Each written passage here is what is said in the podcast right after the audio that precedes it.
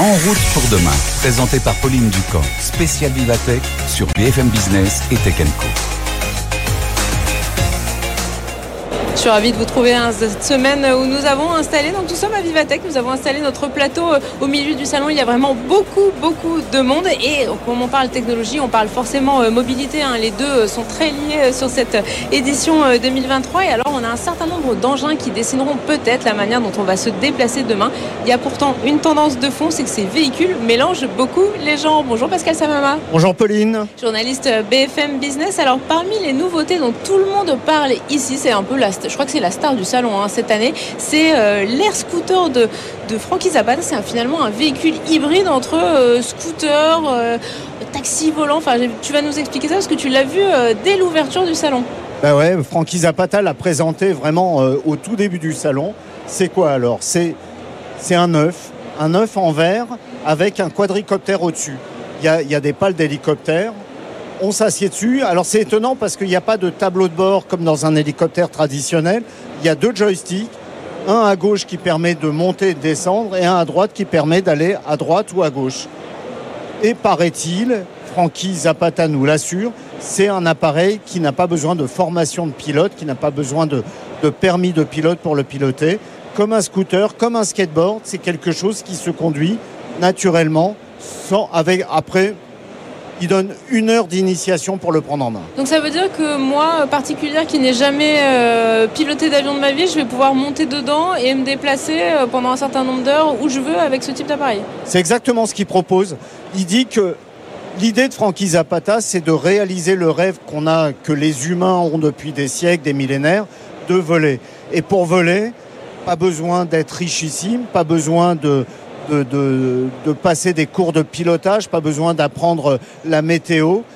Une simple initiation, un système de manipulation assez simple permet de prendre en main l'appareil et de voler. Alors on ne va pas voler, il a une capacité de monter à 3000 mètres grand maximum, mais lui va proposer des circuits qui vont monter à 10, 20, 30, 40 mètres. Mais des circuits qui, ça veut dire que par exemple, je dis n'importe quoi, mais dans Paris, dans Venise, dans des villes très touristiques, euh, au lieu d'avoir des balades en Segway comme on peut voir aujourd'hui, on aurait des balades demain en un scooter Alors ça, ce serait un rêve, mais c'est un rêve que permet pas la réglementation française et européenne.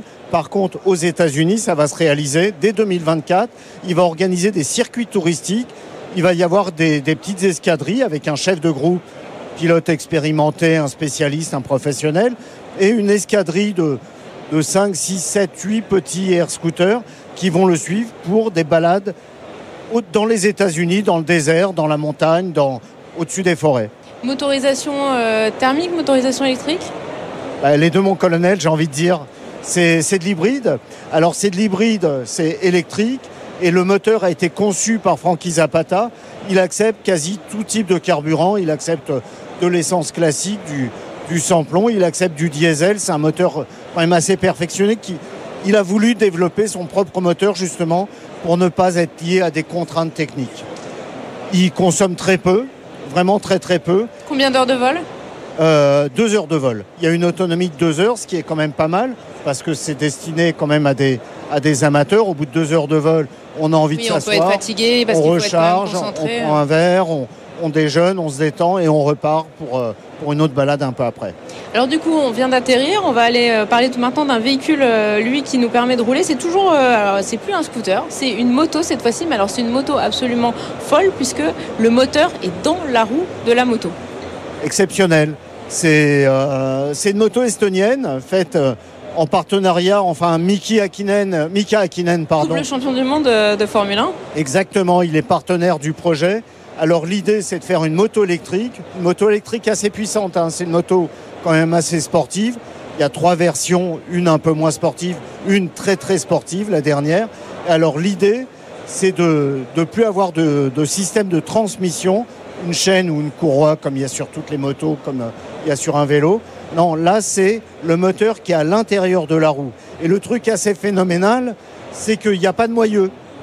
On voit à travers la roue, la roue est c'est vraiment esthétique. Oui, on a l'impression, pour je décris les images, hein, pour ceux qui nous écoutent en radio, on a vraiment l'impression en fait qu'il y a juste un pneu, c'est tout, et qu'elle est reliée par euh, un petit élément au reste de la moto. Enfin, c'est vraiment très épuré, c'est très design en fait. C'est ultra design, la moto est très belle, et vraiment le côté moteur à l'intérieur de la roue, qu'on le voit tourner, on est dans un film de science-fiction. Et alors le, le prix par contre est assez, euh, assez élevé, hein. on reste sur Il y a la- trois versions.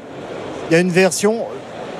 C'est une moto quand même qui est un peu atypique. hein. C'est une moto ultra sportive. Le prix, je le trouve pas excessivement cher. Il démarre à 25-26 000 euros pour la version de base. C'est l'équivalent des Harley électriques. Exactement. Il y a une version à 30 000 et la version ultra, ultra sportive, surboostée, elle est au-dessus de 40 000. Et alors dernière, euh, Pascal, dernière euh, tendance de ce salon, alors là c'est complètement fou, c'est un mix entre finalement les bateaux de course et le vélo, alors que ce soit en version debout ou en version couchée, on va commencer par celui qui me paraît moi le plus fou, c'est comme un vélo mais avec une planche et on pédale sur la mer. Exactement. Alors on a fait l'air, on a fait la terre, il manquait plus que l'eau. L'été arrive. Un Français, une boîte française hein, qui s'appelle euh, euh, Speed Cycle, qui a développé un vélo couché. Alors, comment le définir? C'est un vélo couché qui va sur l'eau, mais qui vole en même temps. En fait, il y a des foils, il y a une petite manette, qu'on commence à prendre de la vitesse, on active un foil, le foil monte et ça nous fait monter au-dessus de l'eau. Mais ça doit être super sportif, ça veut dire qu'il faut jamais s'arrêter, on est entre le, le vent des globes et le, et le Tour de France là. Non, ça s'arrête pas. Ça demande des, jambes parce que c'est vraiment un vélo musculaire. C'est pas un vélo électrique. La boîte s'appelle Jet Cycle. C'est une boîte française. Elle est en Rhône-Alpes. Elle doit être pas très loin d'Annecy d'ailleurs. Et donc, ils vont développer une nouvelle version qui va arriver bientôt, qui est une version avec assistance électrique, un peu plus grand public. Mais cette version-là, c'est une version sportive. Ça coûte 12 000 euros. C'est un truc phénoménal. Et alors le, le- le dernier euh, vélo, vélo marin, je sais pas comment on appelle ce, ce genre d'engin, c'est celui où on est comme sur un vélo de course, mais euh, on est sur l'eau, pareil, il y a un petit foil et ça nous permet de nous élever euh, au-dessus de l'eau et d'avancer très vite. Alors pareil, là c'est une boîte qui s'appelle Manta 5 moi, qui a développé euh, l'hydrofoiler. L'hydrofoiler c'est un vélo normal. On a l'impression d'un vélo, sauf qu'il n'y a pas de roue. À la place des roues, il y a des foils. On le pose sur l'eau, on commence à pédaler. Il y a un moteur là. C'est un vélo à assistance électrique qui permet de prendre des vagues, qui permet vraiment de s'amuser, de faire du sport, mais surtout de s'amuser sur l'eau. C'est l'équivalent de, de tous les nouveaux engins de, de loisirs qu'on peut voir sur l'eau. C'est l'aquabike, mais euh, finalement sorti de la piscine, posé Ah, sur totalement. la piscine. J'ai vu des images où, l'utilisateur prend des vagues, ça donne vraiment envie de le faire. En tout cas, merci beaucoup Pascal Samama, journaliste BFM Business. Alors tu restes avec moi ici euh, en plateau à Vivatech puisque nous allons continuer notre voyage dans le futur avec une société qui se voit fabriquer le Concorde du 21e siècle.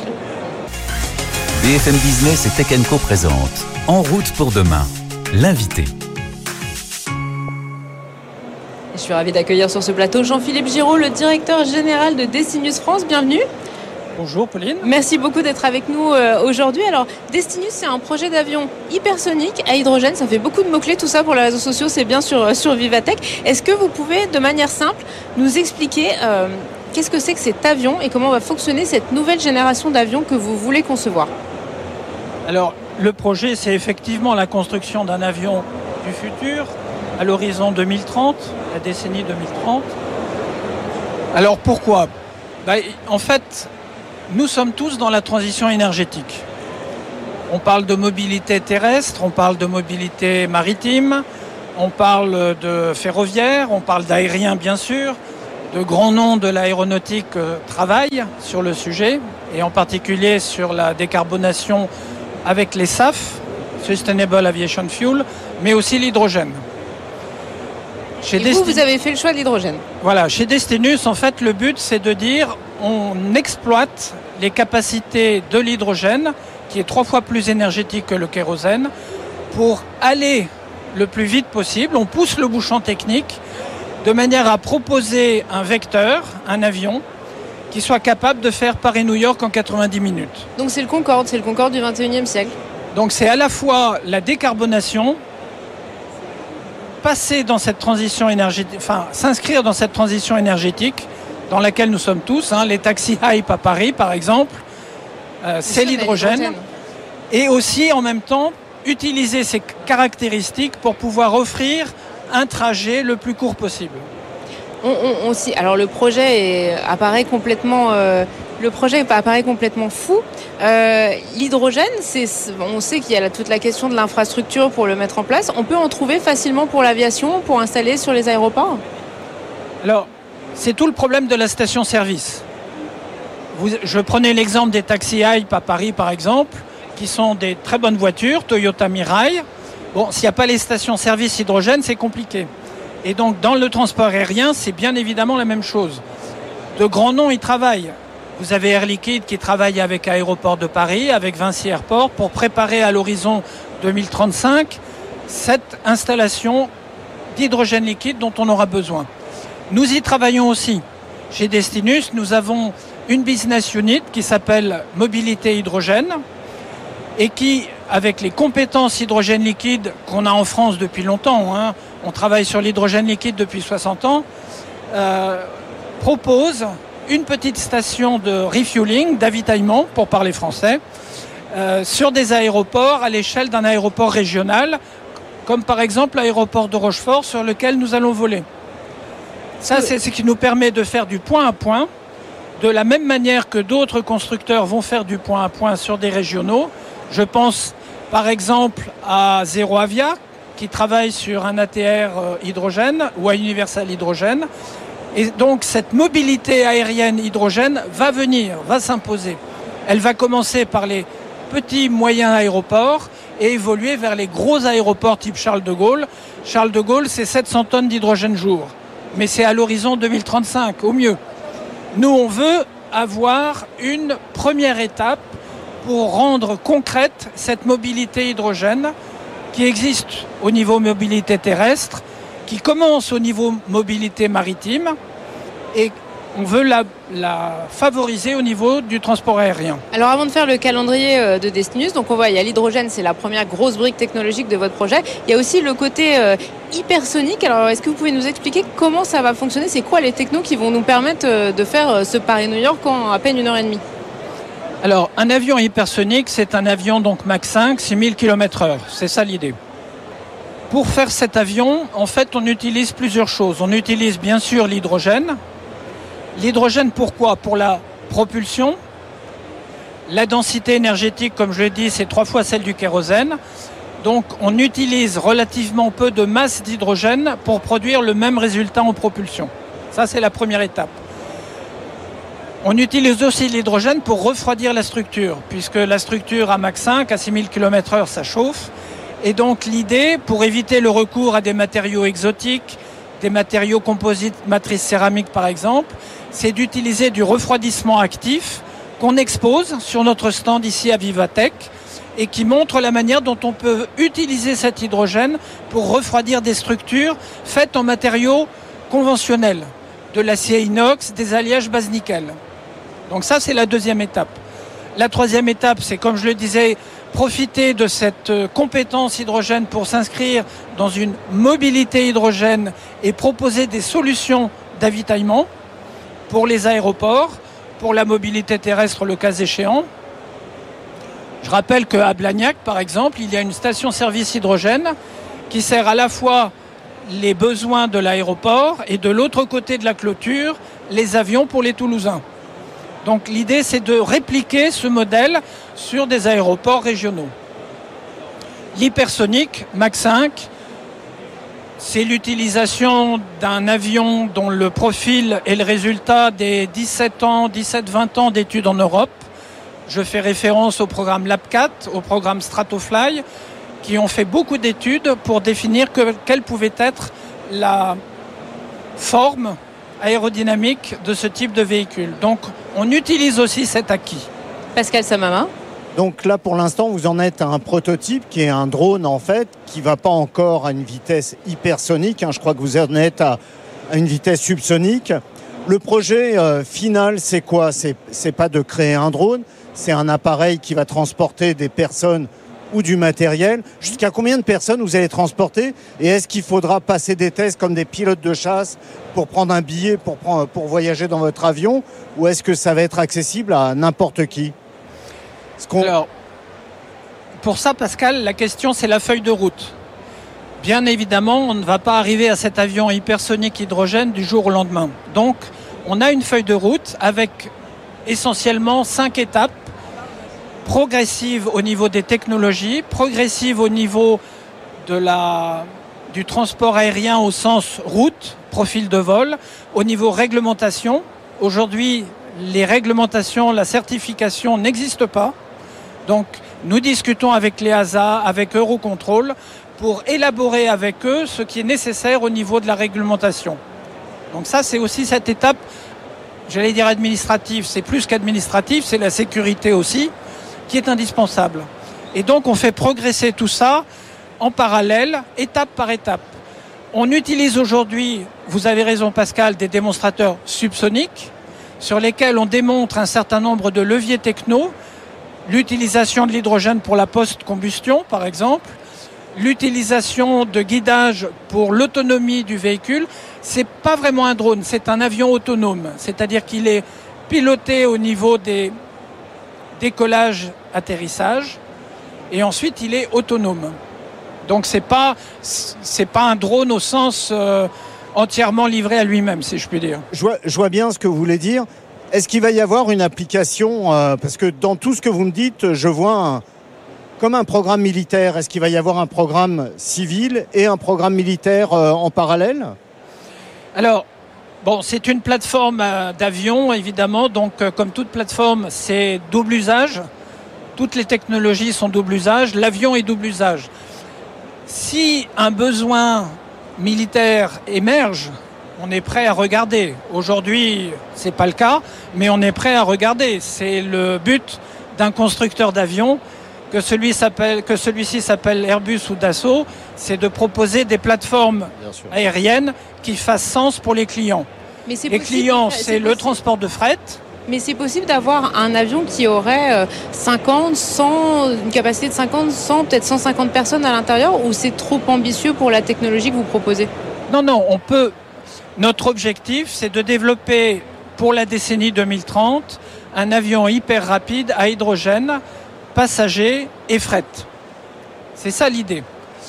Cette idée de plateforme, je rejoins ce que disait Pascal, on peut aussi la mettre au service d'une application militaire si besoin était. Pour l'instant, il n'y a pas de besoin exprimé, Ok. en tout cas en France.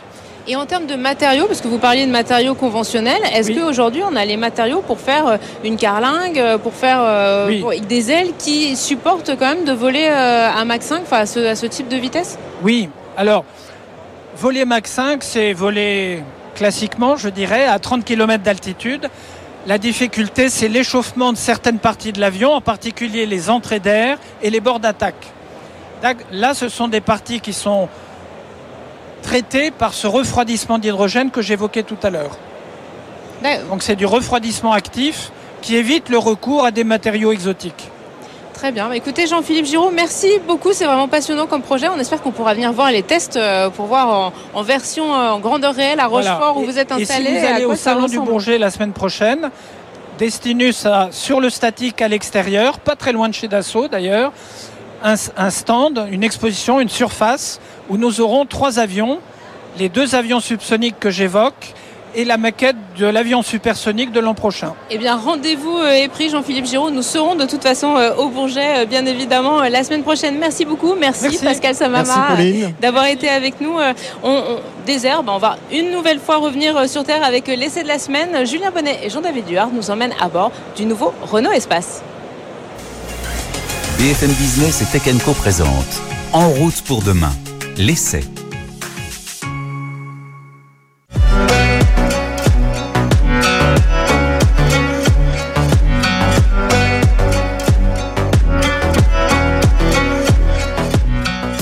C'est toujours un sacré défi de renouveler un véhicule aussi mythique que le Renault Espace. Un modèle avec lequel Renault a tout simplement lancé le segment des monospaces au milieu des années 80. Mais aujourd'hui, les clients, ils ont complètement délaissé euh, ce segment justement des monospaces pour lui préférer les fameux SUV. La précédente génération d'Espace avait déjà opéré euh, ce changement, adoptant une silhouette de crossover et se tournant vers le SUV. Il est encore plus affirmé sur cette sixième génération d'Espace qu'on découvre aujourd'hui. Du point de vue euh, du style extérieur, tout d'abord, puisque euh, ce nouvel espace il reprend tout simplement bah, les principaux éléments design du dernier SUV de Renault, l'Austral, avec euh, des éléments qu'on retrouve particulièrement, notamment sur la face avant.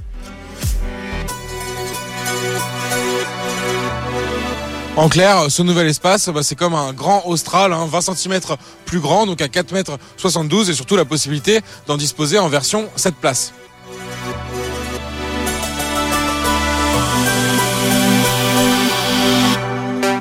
Et on va voir tout de suite si on retrouve cette ressemblance aussi à l'intérieur.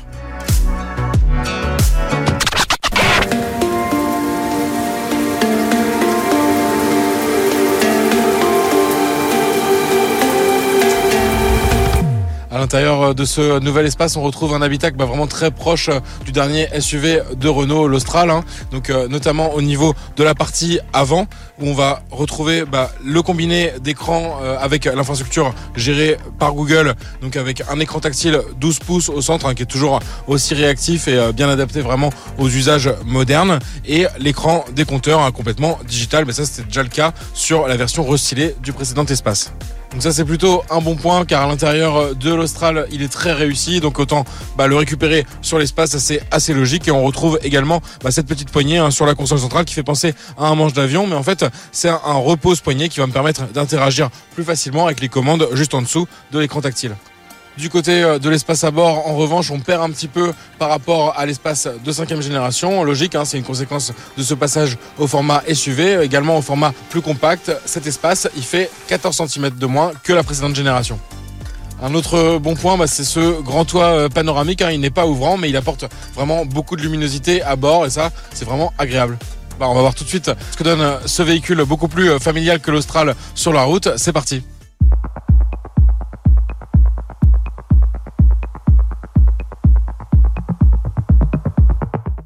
Qui marque euh, à bord de ce nouvel espace à la conduite, bah, c'est vraiment le confort. Hein. Ça, c'est principalement lié à la motorisation hybride non rechargeable. Donc, elle s'appelle Full Hybride chez Renault et c'est celle qui était déjà proposée sur le dernier SUV, l'Austral.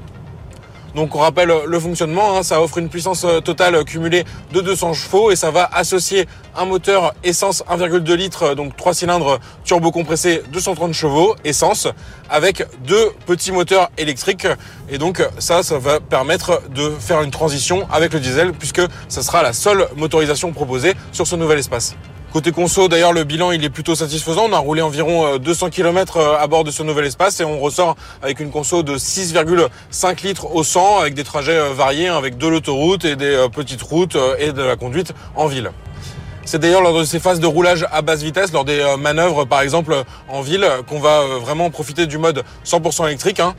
On dispose en fait d'une toute petite batterie, 2 kWh, qui va certes se décharger très rapidement, mais également récupérer son énergie aussi vite on va pas pouvoir vraiment forcer euh, le mode 100% électrique. C'est le véhicule qui va arbitrer finalement entre euh, les différentes motorisations. Donc ça d'ailleurs c'est comme euh, sur l'Austral, hein. on a des palettes au volant pour fixer le niveau de freinage régénératif. Donc au niveau maximum, on va être avec une conduite quasiment une pédale. Hein. Je vais juste me servir de l'accélérateur et quand je relâche la pédale de frein, le véhicule commence à décélérer très fortement pour aller quasiment jusqu'à l'arrêt. Et à l'inverse, au niveau minimum, on va être quasiment en mode roue libre. L'autre point positif au niveau euh, du confort, bah, ça va être le système euh, Fort Control, hein, donc les quatre roues directrices euh, chez Renault. Donc on rappelle le principe, il est assez simple, hein, ça va être les roues arrière qui vont pouvoir pivoter dans le sens inverse des roues avant pour faciliter les manœuvres et avoir un rayon de braquage digne d'une citadine pour un véhicule qui est quand même assez long. On est également sur un véhicule qui est très bien équipé en termes d'assistant de conduite notamment. On va retrouver hein, le classique régulateur de vitesse adaptatif couplé au suivi des lignes de la route, donc très pratique sur les longs trajets. On peut également compter sur un affichage tête haute de très bonne qualité qui est diffusé directement dans le pare-brise et qui occupe une surface assez grande. Donc ça c'est assez confortable pour euh, ne pas quitter la route des yeux. On dispose aussi de différents modes de conduite euh, qui vont euh, permettre de faire varier le comportement du véhicule. Donc d'abord le mode confort qui correspond bien à la philosophie de ce nouvel espace. Mais on a aussi un mode éco, donc pour limiter la consommation, c'est logique, et un mode sport pour avoir plus de dynamisme et puiser au maximum sur la partie thermique comme électrique.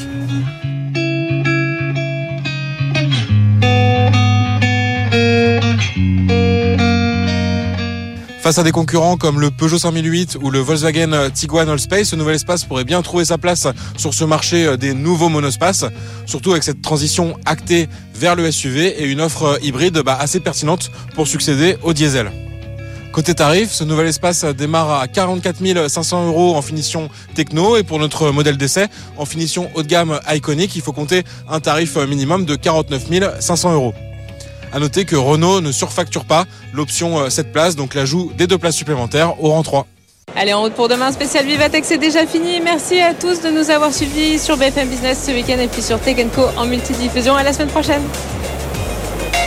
En route pour demain, la mobilité sous toutes ses formes sur BFM Business et Tech Co.